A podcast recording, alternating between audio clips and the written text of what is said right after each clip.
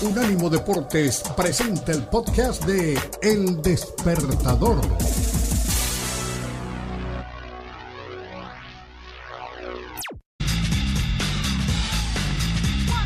Con mucho gusto. Mister Jordi Gratacos, lo vamos a saludar a esta hora. Me cuentan que está en Estambul, me cuentan que está en Turquía. Usted, como siempre, por toda Europa y siempre saca un campito, siempre nos da unos minutitos para que nos tomemos con usted un café y lo podamos tener en vivo. ¿Cómo le va, señor? Buen día, buena tarde allá en Turquía. ¿Cómo van las cosas? ¿Qué hace usted por allá, en territorio turco? Hola, muy buenos días. Eh, ¿Qué tal? ¿Cómo estáis? Eh, siempre es un placer encontrar tiempo para estar con vosotros, con la familia de Unánimo Deportes y el Despertador, con Kenneth, con Daniel. Sí, ahora estoy unos días aquí en Turquía. Ah, la verdad es que voy a descansar unos días por aquí, que hay, que hay playas muy bonitas y, aprovechando este tiempo que estoy con vosotros para, para comentar todo lo que sea acerca del fútbol, acerca de, del mundo del fútbol europeo y siempre es un placer estar con vosotros pues aquí tomando café por la mañana. Con la ¿Cómo debe ser? Oye, la taza de balón, muy bonita. Bonita, ¿eh? Bonita, bonita. Con los colores de Argentina. Muy bonita la taza. Dice Forni que le mande una, que él es argentino y necesita una para ver el Mundial. Bueno, usted verá, eh, usted verá. Señor, reestructuración salarial, nueva tabla salarial del Barcelona, mister. Ningún jugador cobrará más de 10 millones de dólares. Tiene una plantilla que cuesta 570 millones o que les costó 570 millones en fichas. El fair play financiero, con un saldo negativo cercano a los 150 millones. Deberán negociar con jugadores como Busquets o Piqué. Eso sí, no afecta, no afecta las negociaciones con Lewandowski porque habría pactado por 9 millones. ¿Qué podemos leer? Y claro, es algo que se ven obligados a hacer de esta nueva tabla salarial del Barcelona, mister. Sí, la verdad es que tal como comentas, la situación es, es muy difícil. Yo sé que, por ejemplo, Mateo Alemán es un grandísimo general manager, un muy buen director deportivo. Pienso que en, el mercado de invierno hizo muy buen trabajo con las adquisiciones que, consiguió.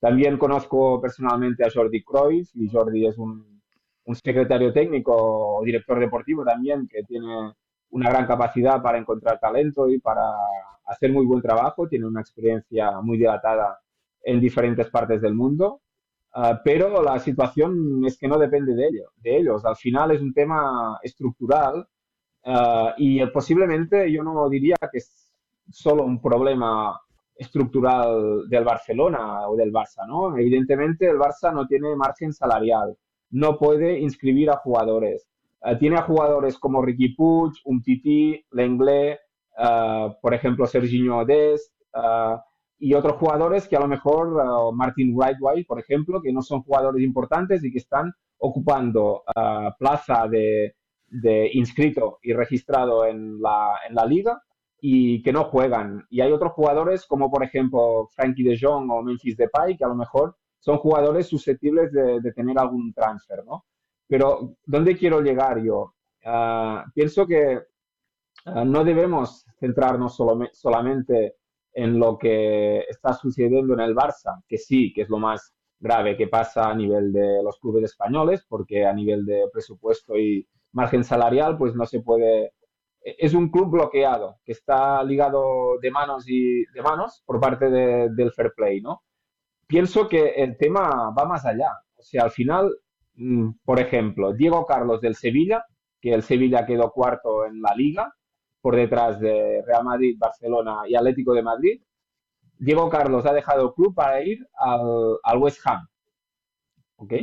Ah, vale. El West Ham ha quedado en la posición 14 de la Premier League. Han pagado 35 millones. ¿Vale?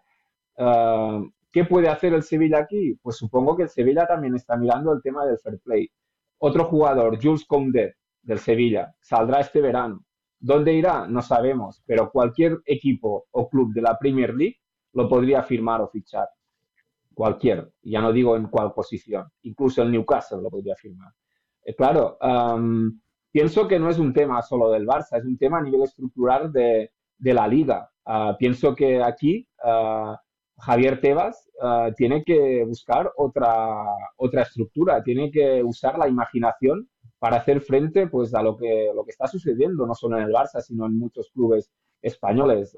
por ejemplo, este año Mbappé tampoco jugará en el Real Madrid. ¿Quiénes serán las estrellas de la liga?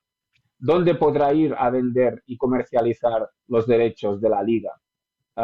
¿Tú crees que en China, por ejemplo, querrán ver partidos donde sí, posiblemente Benzema será la estrella de la liga, ¿no? Pero mm, ¿cuáles serán los otros? Sí, hay, hay Gaby, que en un futuro puede serlo, hay diferentes jugadores que lo pueden ser, como Jao Félix, ¿no? Pero al final ah, yo pienso que es un tema mucho más profundo, ah, no es un tema tan superficial como la masa salarial del Barça, sino que es un tema de que aquí alguien tiene que usar la imaginación para todos los clubes profesionales de España, los 20 de primera división y los 22 de segunda división, porque si no, ah, pienso que será imposible competir a nivel europeo.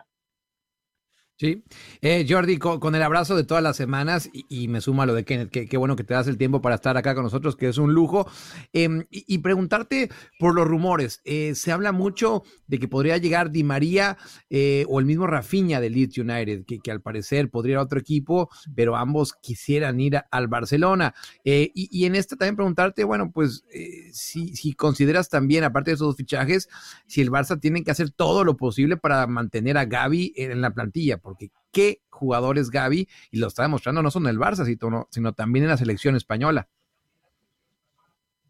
Sí, ah, pienso que al final la renovación de Gaby es un tema estructural a nivel de club. Ah, está claro que ah, el Barça tiene que intentar también hacer, hacer caja con algunos de los jugadores que tienen plantilla, ¿no? Y pienso que posiblemente hay tres o cuatro que a lo mejor tendrían opciones de tener buenas ofertas. Evidentemente, uno es Frankie de Jong, que seguramente tendría oferta del, del, Manchester United, porque el antiguo técnico Ten Hag ya lo tuvo en el Ajax.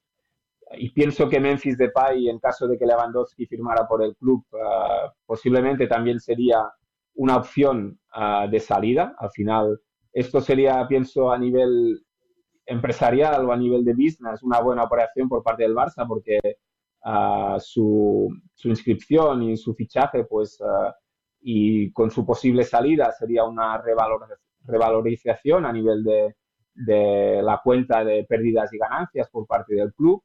Y evidentemente otro es Gaby, pero sería un error muy, muy grande si el Barça perdiera un jugador como Gaby, que no solo está haciendo muy buena temporada a nivel de club, sino que es un jugador que ya es líder en la selección española, selección española que está compitiendo en la Nations League y que está preparando un Mundial de Qatar que pienso puede ser una de las favoritas. Ah, al final, tanto Pedri como Gavi son jugadores que tienen mucho cartel porque son jugadores diferentes y son jugadores jóvenes.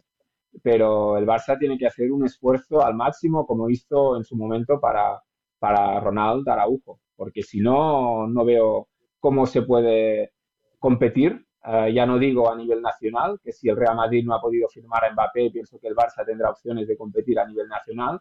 Pero eh, si se pudiera firmar también a Lewandowski, al final el Barça posiblemente, ya no te digo que fuera favorito, pero tendría opciones de a lo mejor pasar eh, ronda de grupos, a lo mejor octavos de final de la Champions, que sería un poco lo mínimo que se debería esperar de un club como el Barça.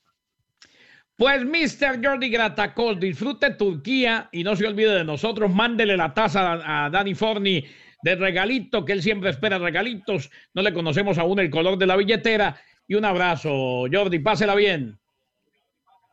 Muchas gracias, que viva el fútbol, chao. Que viva el fútbol, Jordi. Jordi Gratacos, desde Turquía. Este fue el podcast de El Despertador, una producción de Unánimo Deporte.